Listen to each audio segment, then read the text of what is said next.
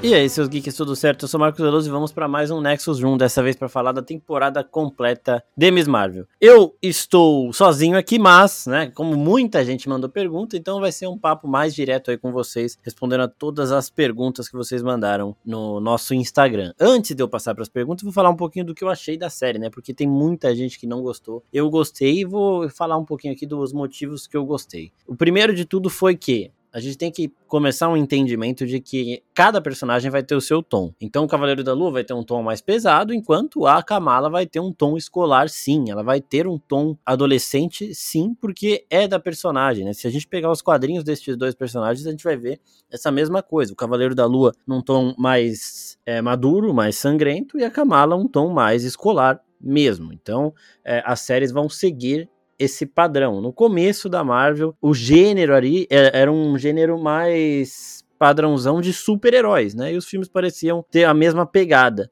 Só que agora, com novos personagens chegando, tons diferentes vão chegar. Foi uma mudança muito brusca do tom maduro do Cavaleiro da Lua logo para a sequência de Miss Marvel ali. Foram as mesmas pessoas que estavam gostando de Cavaleiro da Lua que já começaram a ver Miss Marvel e por isso deve ter causado uma estranheza. Mas, como esse é o tom da personagem, eu entendi isso muito bem e adorei a série. Eu gostei muito de conhecer uma nova cultura, eu já falei isso né, algumas vezes. Né, a gente conhece muito ali do Paquistão, da cultura muçulmana, a gente entende sobre momentos históricos bem interessantes, sobre relação familiar, sobre convenções, né, a, a cerimônia do casamento e tudo mais. Então, é muito rico também por conta disso, né, um aprendizado cultural ali pra gente. Sem falar que a sensibilidade da relação familiar da Kamala com a mãe dela e com a avó dela, principalmente, também foi muito interessante, foi fofo e eu gostei do desenvolvimento e da forma que eles entregam a Kamala. A Miss Marvel não começou no primeiro, tipo, ela não estava pronta no primeiro episódio, né?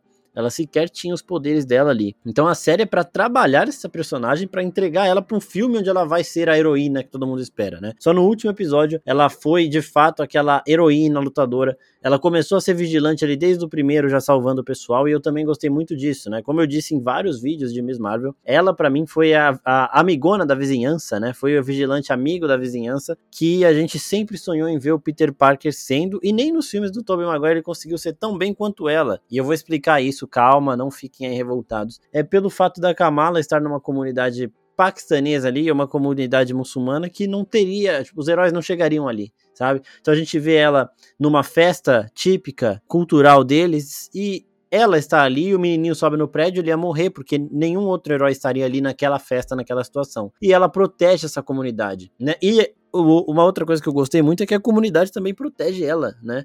Todo momento ela achou que as pessoas iam, não iam gostar dela e tudo mais.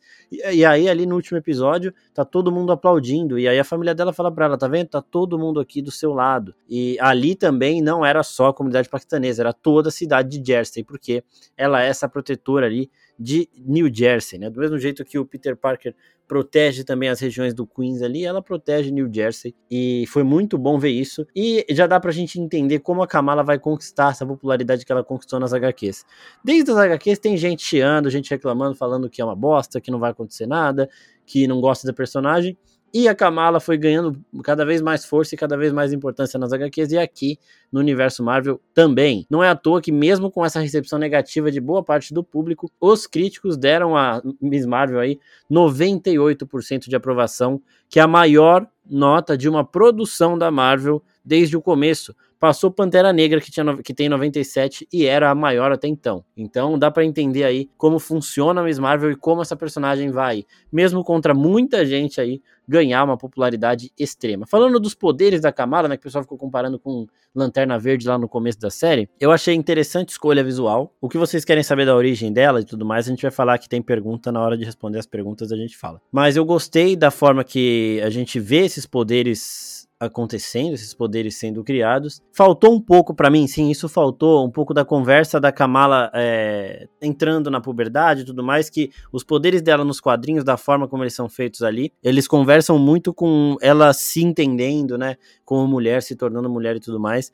E isso faltou um pouquinho é, aqui na série. Mas aí também, né, não dá pra ser como é adaptação, a adaptação vai mudar algumas coisas. E aí o resto compensou essa falta aí. É, então, o momento do último episódio, quando ela fica gigante, né? Quando ela cresce ali de tamanho, Aquilo é muito quadrinho, sabe? É uma Kamala de uma Terra alternativa, não é a Kamala da Terra principal dos HQs, então os poderes dela podem sim ser visualmente diferentes, mas a essência tá ali. Como eu já disse também em outros vídeos e podcasts, o corpo dela obedece aos desejos dela. Então, se ela quer ficar gigante, ela vai ficar gigante. Se ela quer esticar a mão, ela vai esticar a mão. Se ela quer ter um chão pela pisar, ela vai ter um chão pela pisar, pela pisar, sabe? E por aí vai. Então, neste princípio, os poderes são iguais. E como ela vem dessa dimensão Nura aí, que a gente não sabe muita coisa sobre, tem os poderes ali com conexões visuais dessa dimensão. Tanto que o Kanran também recebe poderes depois. E, visualmente falando, eles são muito parecidos com os poderes da Kamala, né? Só muda um pouco da cor ali. Mas o visual deles, a energia áurea que sai, é bem parecida. Então eles têm um padrão aí já demonstrado das pessoas que vêm dessa dimensão Nur, né? Pessoas que têm um, um, gene, digamos, mutante, né? É isso mesmo, mutante, porque é uma mutação genética. Você vem de uma outra dimensão, você é uma um híbrido de um humano com alguém que veio dessa dimensão Nur, você tem uma mutação na sua genética. Daí que vem a mutante. E aí já falando, entrando um pouquinho aqui num assunto que a gente vai conversar mais para frente. Também gostei muito da relação dela com a Nakia, com o Bruno, né? Gostei muito do desenvolvimento do Bruno também e de ver o Damage Control agindo, né? Porque aquele cara do Damage Control que aparece também, Homem-Aranha, a gente achava que ele era o cuzão da parada, só que a gente no último episódio vê que ele tem um raciocínio lógico ali, vê que ele tem noção das coisas. Ele fala: "Pô, você não vai invadir uma escola com todo mundo da rua vendo para tentar pegar um herói, isso não vai dar certo. Os nossos danos vão ser maiores do que os nossos ganhos mesmo se você conseguir pegar ele". Então para. E aí aquela mulher que é, é extremamente desrespeitosa, né? Porque ela entra lá na mesquita de sapato duas vezes. Na primeira vez o Sheik tinha falado para ela, não é para entrar de sapato aqui. E na segunda vez ela entra de sapato de novo, então ela não respeita é, um respeito cultural que a gente tem que ter pelas. Eh, você pode ter a sua cultura, você pode ter a sua religião, mas você tem que respeitar as outras, principalmente quando você está entrando num, num ambiente dessas outras religiões, né? Então a gente percebe como ela desrespeita tudo, né? Ela não tem respeito nenhum pelos costumes de outras religiões, de outras comunidades e tudo mais. E nessa situação do sapato a gente acaba percebendo muito isso. Ela não tá nem aí para nada, ela só quer caçar heróis sem razão, irracionalmente, e a gente viu isso também em outra série, a gente viu isso em WandaVision, o diretor Hayward, né? A gente vê que ele também tem esse ódio, essa raiva de, de heróis aí e quer resolver todas as coisas do jeito dele, às vezes até passando por cima de qualquer resquício de razão, de moral, de ética, né? Então, é, eu já vi teorias de que esses dois podem se juntar no futuro para criar o projeto Sentinela aí na Marvel. É um projeto que tem muita conexão aí com mutantes e tudo mais, né? Com é, a contenção de heróis, né? E também são pessoas completamente intolerantes, né? Vão caçar mutantes aí a rodo. Eu acho bem provável que esses dois voltem encabeçando esse projeto sim no futuro, porque a forma que eles lidam com as coisas, se esgueirando aí numa liberação do governo, porque eles trabalham para o governo, né, é uma forma muito semelhante e muito intolerante também. Então eu acho que esses dois vão voltar no futuro. Uma outra coisa que eu achei bem legal aqui também foram as referências aí que essa série tem, né, aos quadrinhos e tudo mais. O momento em que a Kamala, em que a gente vai vendo o traje da Kamala, isso eu falei também em vídeo. A gente vai vendo o traje da Kamala tomando forma, é muito interessante. Então no primeiro episódio, numa cena que parece que não tem nada a ver com nada, a Kamala tá subindo a escada e a Zoe fala do colar dela. E ela fala: "Ah, é meu nome", né? O que tá escrito aqui é meu nome, só que em urdu, né, que é a língua muçulmana. E aí, no penúltimo episódio, enquanto a Kamala tá lutando, o colar dela quebra, o colar que é o nome dela, e aí forma o S, né? Digamos S entre aspas aí, que vai ser o símbolo no peito dela ali. Então, é, é, já é o símbolo dela foi formado baseado no símbolo que ficou o nome dela, na forma que ficou o nome dela quando o colar dela quebrou em batalha, né? O lenço que ela usa também é retirado do lenço dos Adaga Vermelha, né? Ela tem uma, ela cria uma relação muito grande ali com o principal dos Adaga Vermelha que a gente vê, e ele deixa o lenço dele com ela. E aí no final, para fechar com chave de, chave de ouro, a gente tem ela encontrando o nome Miss Marvel, tudo isso relacionado aí à família dela. Numa conversa com o pai dela, né? É, ela acaba chegando a esse nome. Ele fala: Você sabe o que significa o seu nome? Seu nome significa Marvel, né? Maravilha. E aí ela já fica feliz né? Porque é, ela tem uma conexão com a Capitã Marvel, que neste momento a gente não viu isso acontecendo, mas já se chama Capitã Marvel, né? Porque ela fala: Nossa, eu tenho uma conexão com a Carol Danvers, é isso? Aí, é, não sei quem essa aí é, mas beleza. Então isso é interessante também. A gente não viu a Carol Danvers assumindo o título de Capitã Marvel, né? E aqui na série, esse título já é dela.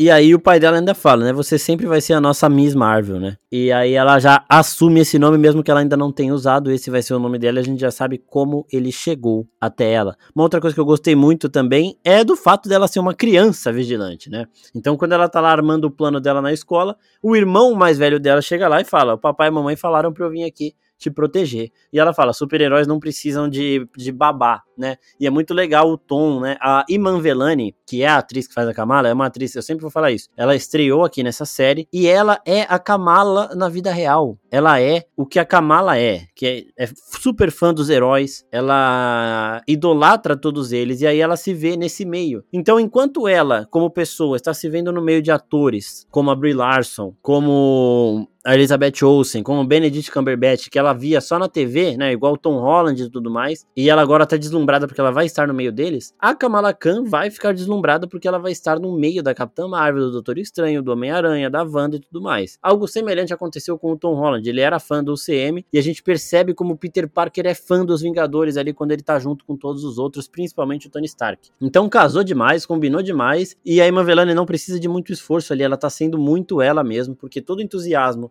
que a Kamala tem desde os quadrinhos, a Iman Velani traz, né? E também tem e compartilha isso. Ela é uma pessoa que discute com Kevin Feige teorias da Marvel. Quando ela discorda do Kevin Feige, ela liga pro Kevin Feige, ela fala, eles conversam. Ela falou lá que ela enche o saco dele e tudo mais. Então, casou perfeitamente. Isso daí é uma situação também que a Marvel acertou em cheio, dá chances para uma atriz estreante, para pegar uma personagem que vai ter um peso enorme. Porque é isso, né? Ela sabe, ela vai respeitar o personagem, ela vai fazer isso ali com muito amor, com muito entusiasmo e com muita dedicação. Bom, dito tudo isso, gente, vamos aqui às perguntas, né? O ISXCK Oliveira pergunta: A Kamala já fez parte de algum grupo de mutantes nas HQs? Por exemplo, os X-Men? Não, ela nunca fez porque ela não é uma mutante nas HQs. Nas HQs ela é uma inumana.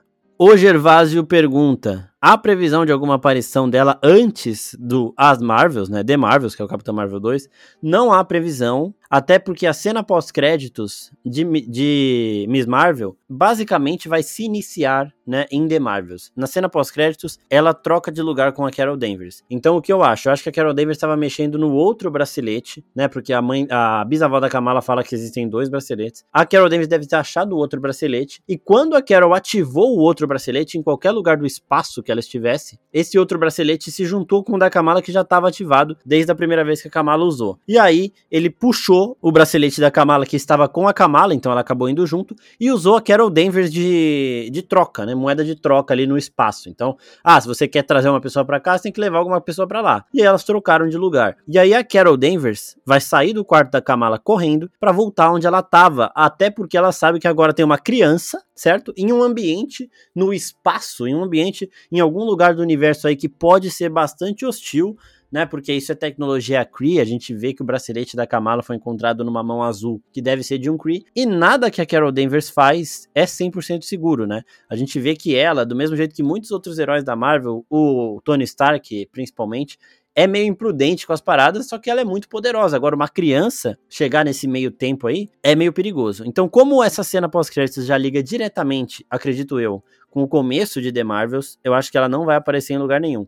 Mas se fosse para ela aparecer, eu chutaria Homem-Formiga e Vespa, porque eu acho que esse filme vai começar os Jovens Vingadores. Ela não faz parte dessa equipe nos quadrinhos, ela tem uma outra equipe de jovens heróis, mas poderia ser. Só que eu acho que não, acho que é quase 100% de certeza aí, 99,9% de que ela só vai aparecer mesmo, é, a próxima vez que ela aparecer vai ser em The Marvels em 2023 também. É, Biel Félix pergunta: estão dizendo que ela é uma mutante e assim fiquei meio confuso. Poderia me explicar? É, no universo Marvel eles vão usar essa nomenclatura, eu acredito que para tudo, só que é o que eu disse aqui em outra parte desse podcast. Como ela tem uma mutação genética, ela é metade de um ser de uma dimensão paralela à Terra e metade humana, isso é uma mutação genética, certo? Então ela foi chamada de mutante. E todas as pessoas que tiverem alguma, algum tipo de mutação genética assim como ela, de nascença, serão chamadas de mutantes no universo Marvel. Ah, o Peter Parker tem mutação genética, mas ele não nasceu assim. Ah, o Hulk também não nasceu assim.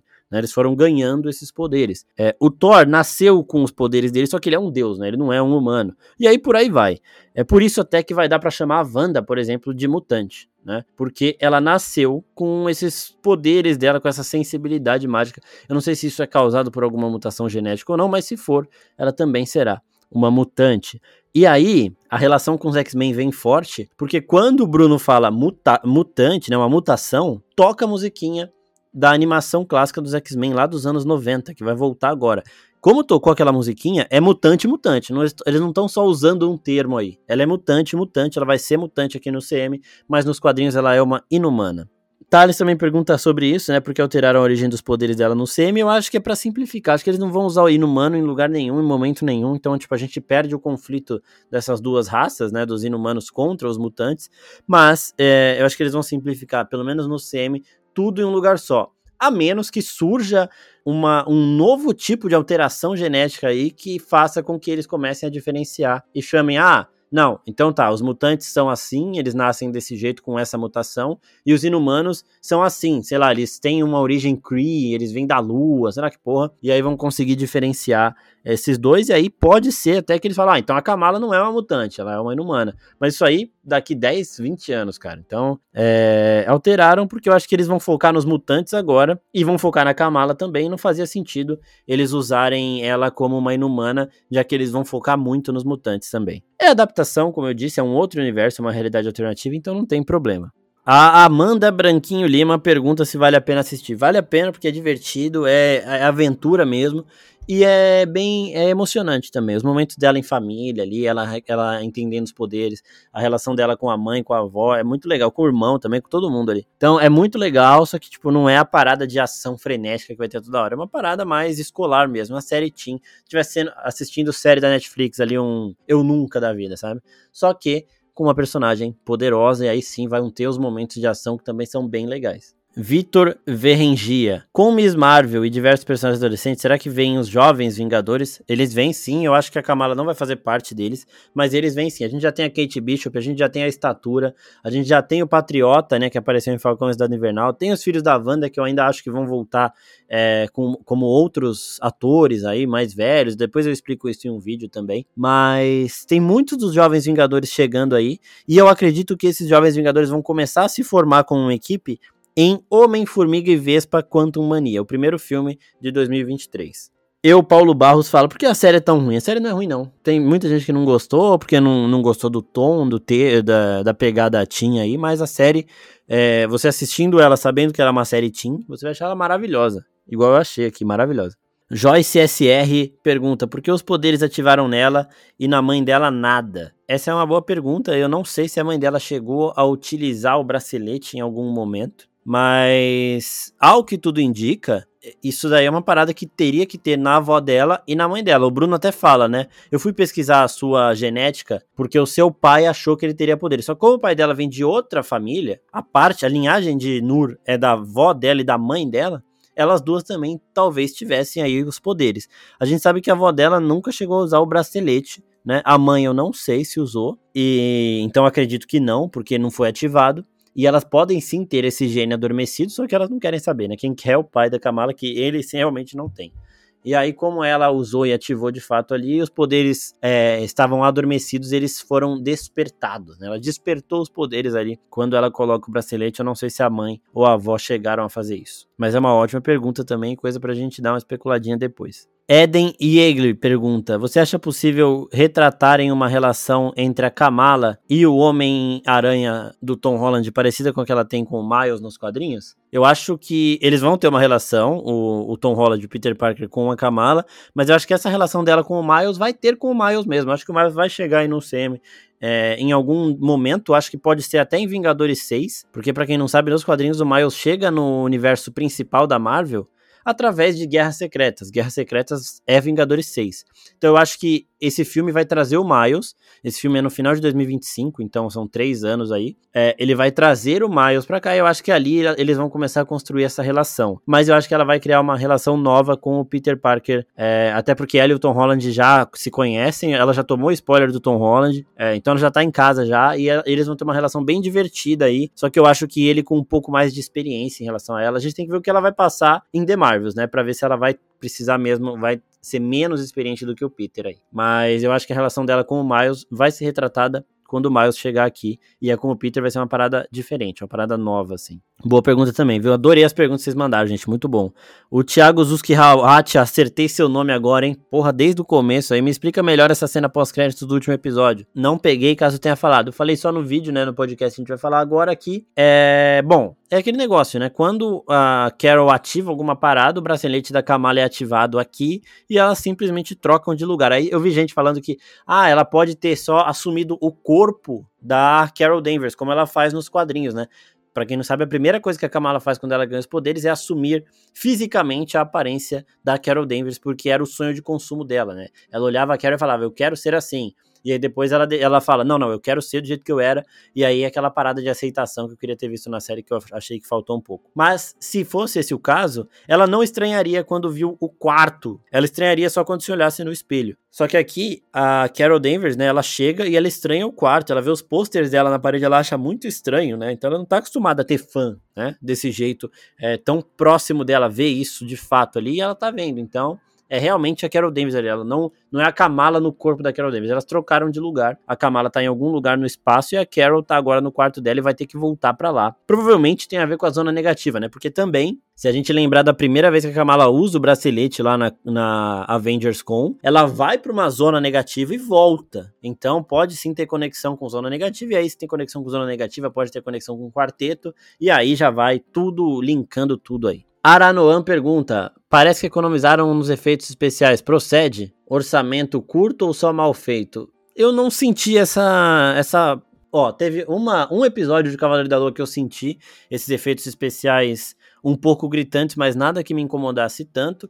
Nos teaser de no teaser de she me incomodou bastante, mas em Miss Marvel não me incomodou. Eu até comecei a tentar prestar um pouco mais de atenção no CGI, porque tinha muita gente reclamando de CGI, mas eu acho que depois de Cavaleiro da Lua ali, virou meio que moda reclamar de CGI da Marvel. Os funcionários realmente falaram, né, que é um péssimo lugar para se trabalhar e a gente entende muito isso porque a Marvel fica querendo lançar um monte de coisa aí por ano e não dá tempo deles trabalharem. No caso deles, a gente entende. Agora, reclamar da qualidade dos efeitos especiais, salvo as exceções que eu falei aqui, Cavaleiro da Lua teve uma cena ali que é, deixa escancarado que é efeito especial não tão bem feito. O teaser de She-Hulk tava bem mal feito ali, só que como é teaser, ele não tava finalizado, né? A gente vai ver a série estreando agora em agosto, aí sim vai estar tá finalizado, e aí se tiver ruim aí já dá para reclamar mais. Só que em Miss Marvel não teve nenhum CGI que me incomodasse dessa forma, não. O Claudson 985 pergunta se vai ter segunda temporada. A Kamala vai voltar em outras produções. Agora, se vai ter segunda temporada de Miss Marvel, eu não sei. Pode ser que tenha um filme, pode ser sim que tenha segunda temporada, não é impossível. Mas como ela vai pro espaço agora, a gente tem que ver como ela vai voltar depois. Em setembro, dia 10 de setembro, vai ter a D23, que é um evento da Disney focado só em marcas da Disney. Vai ter um dia só pra Marvel ali, e esse dia eles vão anunciar muita coisa. Pode anunciar a segunda temporada de Cavaleiro da Lua, pode anunciar o futuro também da Kamala Khan, só que eu acho que eles não vão fazer isso, já que ela já tá confirmada para The Marvels. Eles vão esperar The Marvels para falar, depois de The Marvels ela vai para tal lugar, né? Então, é, vai ficar nisso. Então, até o ano que vem a gente não vai ter confirmação nenhuma de segunda temporada, mas é possível. A Kamala vai ser uma heroína que vai ser usada ainda muito no universo Marvel. Ela vai ser uma das frentes desse universo, assim como o Homem-Aranha do Tom Holland vai ser também, assim como o Doutor Estranho já está sendo, como a, a Wanda foi agora, como a Carol Danvers vai ser também. Então,